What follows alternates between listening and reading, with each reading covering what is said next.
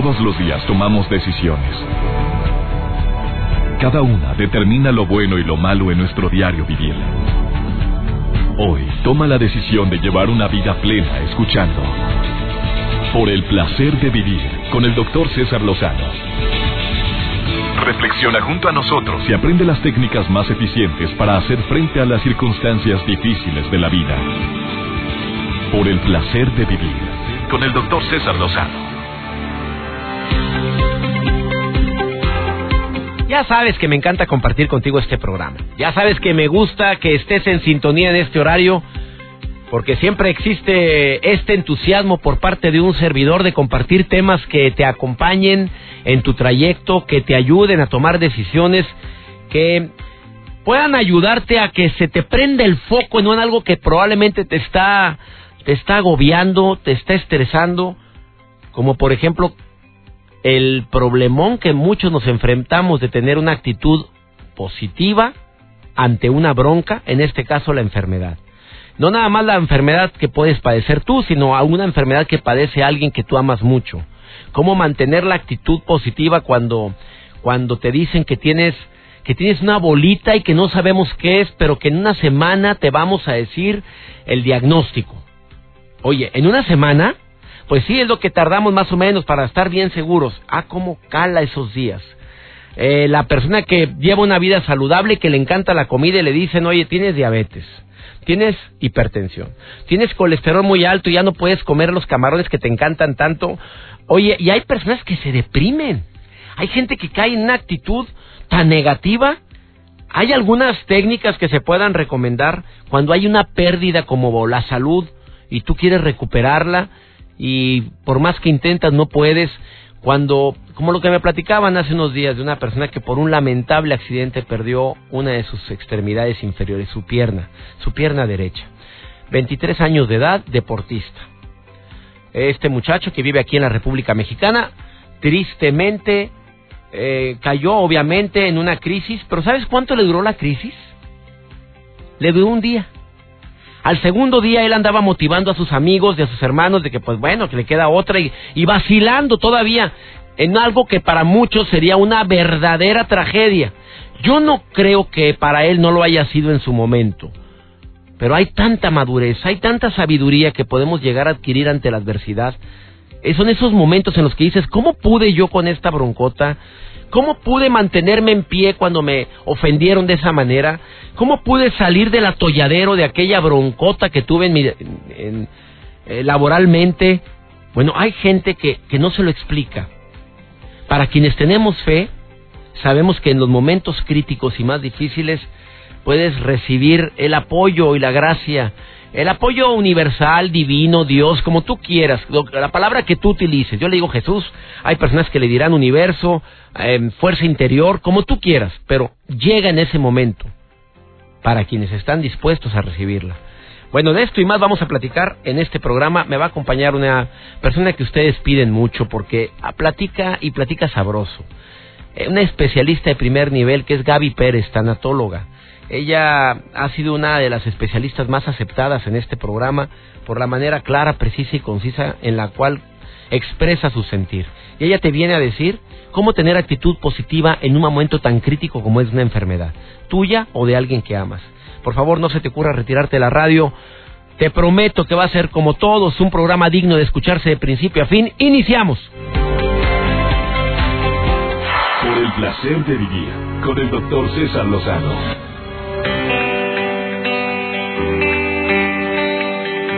Una de las preguntas recurrentes que le formulan a un servidor es por qué yo siendo médico me he dedicado a este tipo de, de medicina del alma, del corazón, y es precisamente por ese, para mí, gran descubrimiento durante mi práctica profesional. Durante los casi 20 años que estuve ejerciendo la medicina, me di cuenta de la gran cantidad de personas que se enferman debido a la actitud la gran cantidad de hombres y mujeres que pudiendo tener ahorita una mejor calidad de vida, se han encargado consciente o inconscientemente de afectar a su cuerpo por el coraje, por el rencor, por el resentimiento, por la envidia y por otras emociones negativas que podemos tener todos, que es natural que tengamos de repente, pero no engancharnos a esa emoción.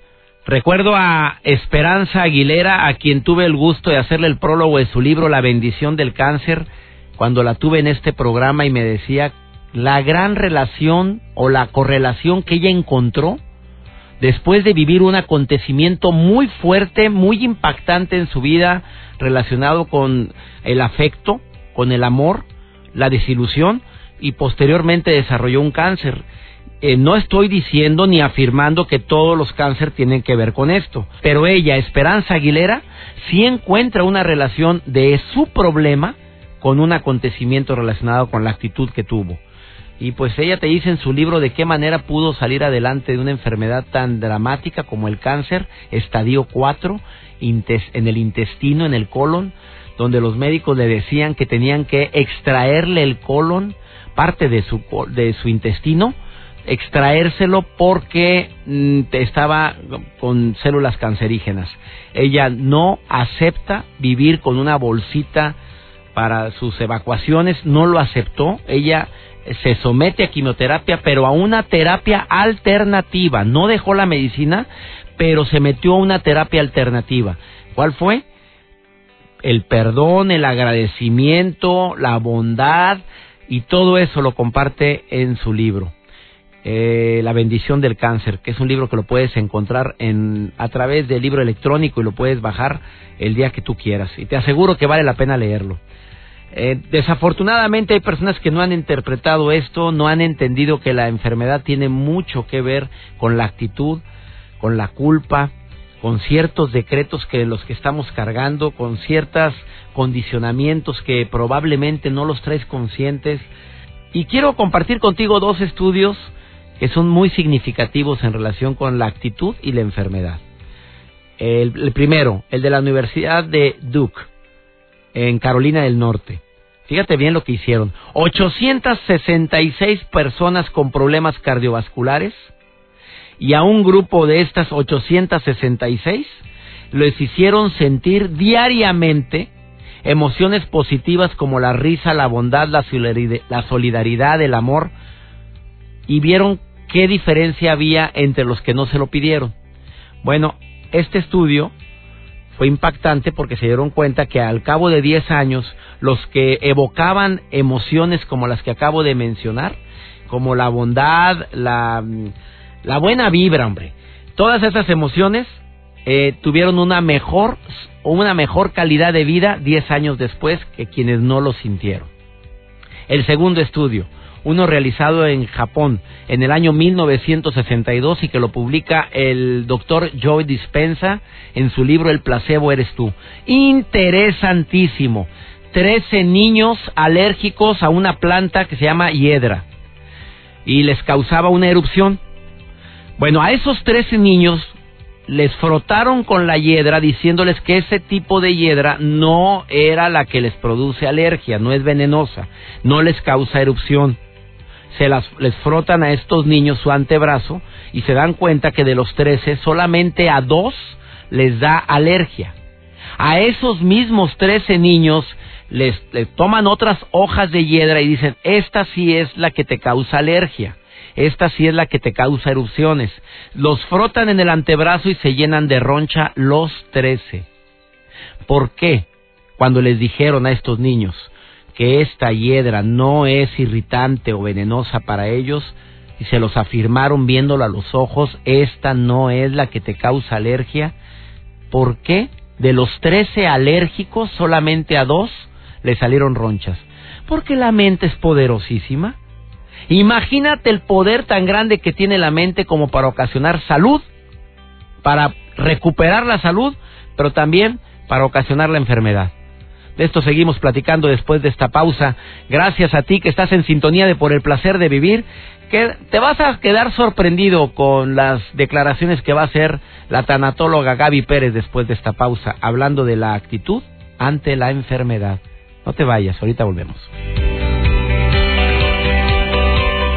Por el placer de vivir con el doctor César Lozano Déjame hacerte unas breves recomendaciones para ti que estás padeciendo alguna enfermedad y que tú sientes que esa enfermedad podría disminuir o eliminarse con una actitud, con un cambio de actitud. Te pido que por favor no olvides una frase que dice que a lo que te resistes persiste. O sea, me resisto a aceptar que estoy enfermo y estás enferma o enfermo. Acéptalo. Si duele mucho, acepto ya. No me voy a estar con lamentaciones, ¿por qué yo? ¿Por qué a mí? Porque esa culpabilidad de nada sirve. Fumaste y fumaste mucho y ahora estás enfermo a consecuencia de eso. Bueno, acéptalo, pero ya no con culpabilidad, sino con miras a poder sobrellevar esta crisis que estoy viviendo. A pregúntate qué sí puedo hacer. A ver, estoy enfermo de, pero qué sí puedo. A ver, ¿qué medicamento? ¿A qué tengo acceso? ¿Qué, qué, ¿Cuáles son mis posibilidades? Si yo cambio qué hábito, puede mejorar notablemente mi enfermedad. Eso es parte de la actitud positiva. Ah, también el cambio de mentalidad. Si otros han podido superarlo, ¿por qué yo no? Incluyendo la risaterapia, ¿eh? ¿Por qué hay tantos doctores de la risa? Claro, porque ya se dieron cuenta que cuando van a los hospitales y hacen reír a los niños, mejoran notablemente su enfermedad. Infórmate, infórmate, investiga todo lo que puedas y sobre todo rodéate de gente positiva, incluyendo a gente que esté padeciendo lo mismo que tú. Porque muchos de ellos tienen una actitud muy diferente a la tuya y te puede ayudar a que los animes o a que te animen. Y te aseguro que va a servir muchísimo lo que están estos cualquiera de estos cinco puntos que los apliques, pero ya. Hola Jocelyn, te saludo con gusto. ¿Cómo estás? Bien, doctor, ¿usted cómo está? Oye, muy contento. Gracias por por llamar al programa. ¿Cuál es tu comentario, amiga? Pues es que estoy escuchando y tiene toda la razón, doctor. Eh, desgraciadamente, cuando viene un problema a nosotros, lo primero que descuidamos es a nosotros mismos, ¿cierto? Es cierto, cierto, cierto, amiga. Cuando viene una bronca, hoy ¿no te ha pasado que estabas muy estresada porque tenías un trabajo muy importante, un examen o algo que entregar, y cuando pasa ese evento, esa boda, ese 15 años de familiar tuyo, ya que pasó el estrés, ¿te enfermas? ¿No, no te ha pasado? ¿No lo has vivido? Sí, doctor, de hecho, el año pasado, en junio, tuve un mes muy fuerte, muy impresionante, y el único día de descanso que tuve me dio temperatura. Oye, como yo, que yo, ¿sabes qué hago yo? Yo decreto cuando me enfermo. ¿Cuándo tengo vacaciones? Eh, en diciembre, bueno, entre el 26 y el 28, ese día que venga la gripa, y ese día, aunque no lo creas, el decreto es tan grande, que ese día ando enfermo, porque como no tengo tiempo de enfermarme, Sí, pero es lo peor, doctor, porque desde, yo creo que desde la facultad desde que empezamos a ser un poco más independientes, eh, empezamos a, a, a hacer malos hábitos, porque ya ve que, pues en lugar de llegar frescos a un examen, de llegar relajados, bien dormidos, no, nos desvelamos una noche antes, tomamos mucho café, eh, llegamos lo más aletargados, no sé, doctor entonces eso va creando malos hábitos, uno deja de comer por periodos muy largos, viene el sobrepeso, vienen los rebotes y uno se descompensa. Oye, ¿tú sabes qué es lo ideal? Y aprovecho para hacer este comentario porque alguien lo tiene que escuchar. ¿Qué es lo que hay que hacer antes de un examen? Eh, aparte de estudiar, amiga, claro. ¿Qué es lo ideal para que para que te vaya mejor? ¿Tú sabes qué es? Para, ¿O quieres que te lo diga? Pues me imagino, pero... Eh, a ver, dímelo, ¿qué? Yo creo que dormir bien, ¿no? De acuerdo contigo. El cerebro. Dormir, dormir mínimo cuatro horas, mínimo. Lo ideal son las siete horas. Dormir bien, pero también el chocolate oscuro. Lo recomiendan porque eso ayuda a darle a las neuronas pues eh, esa energía que el chocolate oscuro el que es el que tiene más cacao o sea el más original y eso puede ayudar mucho a que vengan las ideas más fácilmente Así es, doctor, pero pues, ¿qué le vamos a hacer? Muchas veces tenemos estos estos uh, arranques, no sé cómo llamarle, y vamos contra nosotros mismos. Oye, amiga, gracias por tu llamada y gracias por escuchar el programa. No sabes cuánto aprecio esto, amiga. Al contrario, muchas gracias por siempre aconsejarnos y pensar en los demás. Ya, al contrario. Gracias, amiga. Gracias por esta llamada. Bendiciones. Jocelyn. Igualmente, doctor. Bye, Pronto. Me permites una muy breve pausa. Estás en el placer de vivir. Ya está Gaby Pérez, tanatóloga, que te va a decir algunas recomendaciones para tener una actitud positiva en el proceso de la enfermedad y sobre todo para que la pueda recuperar la salud más pronto. Ahorita volvemos. Por el placer de vivir presenta. Por el placer de comer sanamente. Con almas cendejas. Hola, hola, qué gusto saludarlos aquí en su cápsula por el placer de comer sano. Soy Alma Cendejas y me da mucho gusto saludarlos. Hoy vamos a platicar de algo bien importante. ¿Realmente habrá alimentos que nos puedan ayudar a que tengamos una vista en mejores condiciones? Conforme van pasando los años, nuestra vista se va afectando poco a poco y luego ya no, no nos alcanza ni la mano para poder leer. Pero nosotros podemos hacer algunas cosas desde el punto de vista de nutrición. Nosotros debemos de saber que el beta-caroteno es el precursor de la vitamina A. El organismo lo transforma cuando lo necesita y se encuentra principalmente en, alimentos como la zanahoria. ¿Se acuerdan del conejo Box Bunny? Bueno, él nunca tuvo que utilizar lentes porque siempre comía zanahoria. También lo encontramos en otros alimentos, como la calabaza, el tomate, el mango, el durazno, el melón, las cerezas y la naranja. Con 100 gramos que consumamos de estos alimentos, por ejemplo, de zanahoria, que viendo siendo una pieza mediana, se obtiene el beta-caroteno suficiente como para que nuestro cuerpo produzca casi el triple de la vitamina A que necesita cada adulto cada día. Después de todo, parece ser que el tradicional consejo de comer zanahorias en abundancia para ver mejor en la, oscuridad era fundado. Los pigmentos como la luteína, y otros se encuentran en elevadas concentraciones también en alimentos como las espinacas, el brócoli, el maíz y en la yema de huevo. La vitamina C y la, y la vitamina E son también antioxidantes que se encuentran casi exclusivamente en vegetales y su carencia es un factor de riesgo para el desarrollo de cataratas y pérdida de la visión. Entonces, los alimentos que contienen estas dos vitaminas son todas las frutas como la papaya, la piña, el mango, el kiwi, todos los cítricos, las fresas, el melón, algunas verduras como el col, la coliflor, las coles de Bruselas, el brócoli, los pimientos verdes y rojos, los jitomates y también la vitamina E la, la, vamos a encontrar en aceites vegetales como el aceite de oliva y en algunas semillas como la semilla de girasol, en las de maíz en la soya. También muchos frutos secos contienen este nutrimento, vienen siendo las almendras, las nueces y también el trigo y los vegetales de hojas verdes. Es importante saber que nuestra vista no tiene precio. Así es que vamos a cuidarla. Si tenemos a la mano estos alimentos, vamos a consumirlos. Cualquier duda, a Nos escuchamos en la próxima.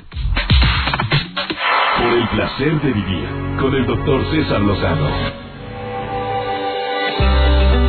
Estamos hablando del tema de cómo tener actitud positiva cuando hay una enfermedad, pero también qué tanto influye la actitud negativa para que te enfermes, qué tanto influye el dolor por la pérdida de un ser humano, de una persona que significó mucho, de una mascota y después se enferma. Eh, no sé, pero yo veo una correlación que pues para mí una correlación impresionante cuando después de unos de un matrimonio de más de 20, 30, 40, 50 años de casados, pero un matrimonio estable donde fallece uno de los dos y ya a ratito empieza enferma la, la pareja, sobre todo cuando son mayores de edad y dicen, "Mira, se murió mi abuelito y a la semana murió mi abuela y estaba sana." Yo sí veo una relación ahí pero mejor que me lo diga la tanatóloga de este programa, que es Gaby Pérez, muy querida por mi público. Y Gaby, te doy la bienvenida. ¿Cómo estás, amiga querida?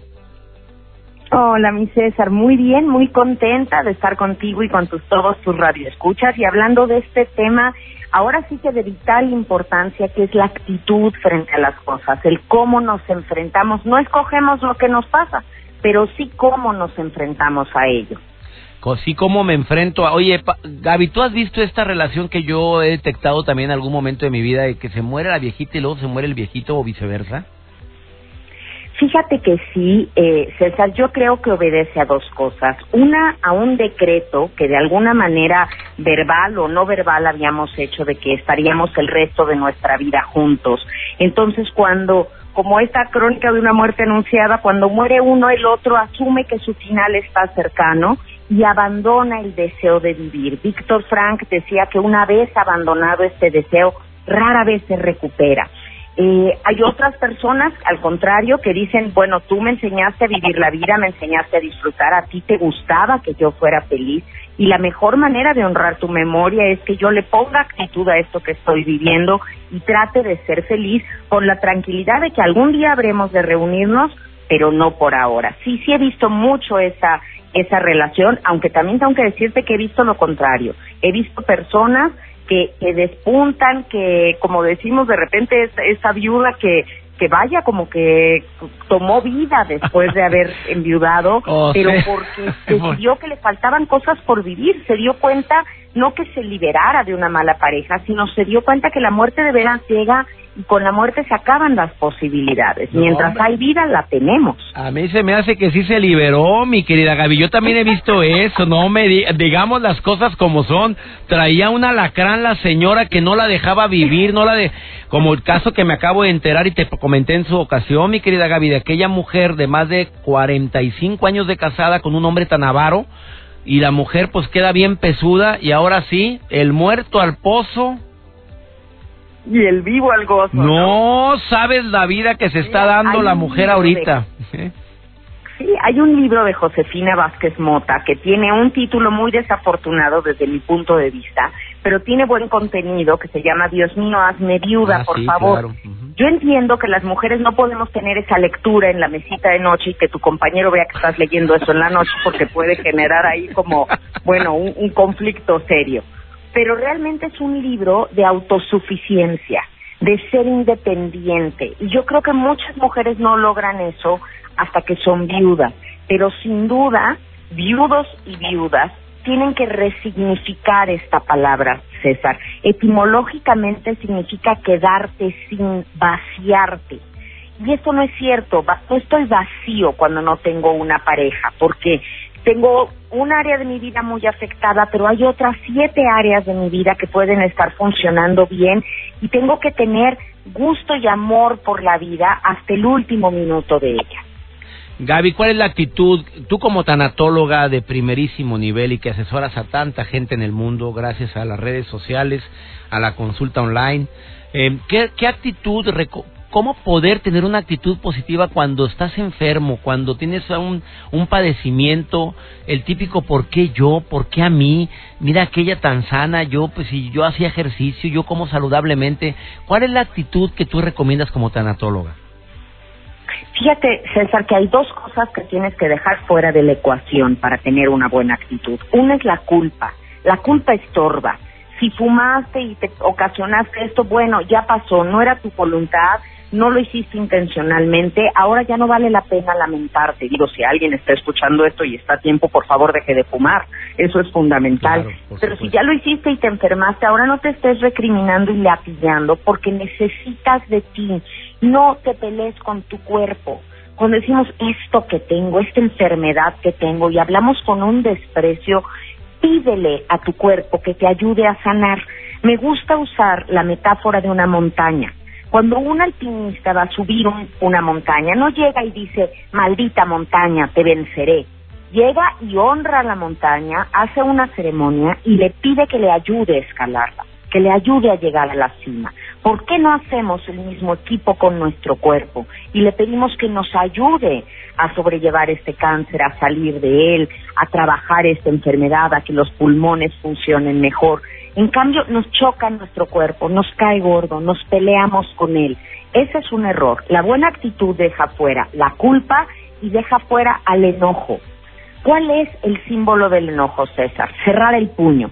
Pero si tú me haces favor ahorita y cierras el puño así lo más fuerte que puedas, porque estás enojado, porque te hicieron algo, porque no es justo, porque no se vale, yo nada más te pregunto, ¿a quién le estás clavando las uñas? A ti mismo. ¿A ti? Totalmente a ti.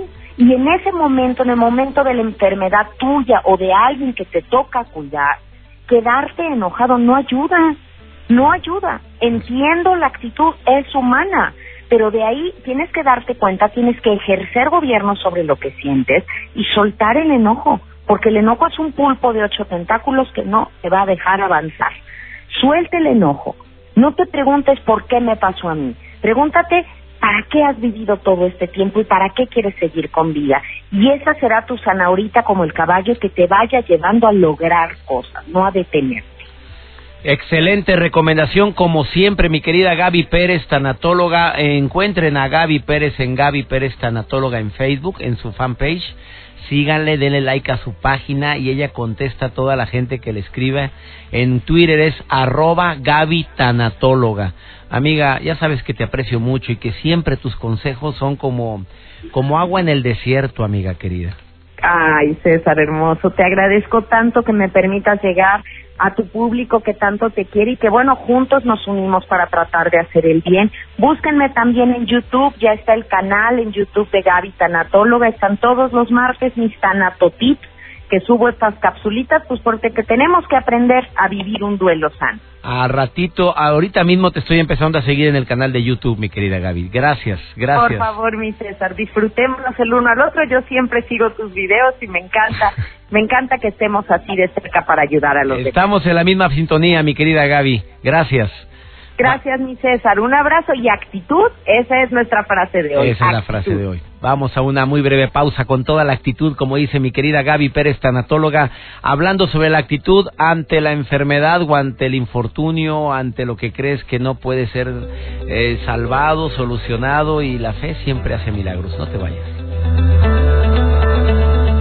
Por el placer de vivir con el doctor César Lozano. Principales enfermedades a las cuales nos estamos sometiendo los seres humanos en este siglo XXI son las enfermedades del corazón en primer lugar. Tú sabes que el corazón es un órgano tan delicado y tan fácil de dañar con las emociones. También la diabetes, una enfermedad que durante este siglo XXI no te puedes imaginar la gran cantidad de hombres y mujeres que la están padeciendo y desafortunadamente mucho tiene que ver con los hábitos alimenticios que tenemos.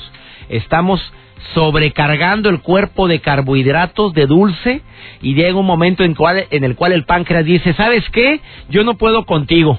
Ahí empínate, ahí quédate sin mi, sin mi insulina. ¿Por qué? Porque me doy cuenta que toda la que produzco no sirve para bajar los niveles de azúcar tan grandes que te estás atrancando. Por eso dejan de trabajar el páncreas.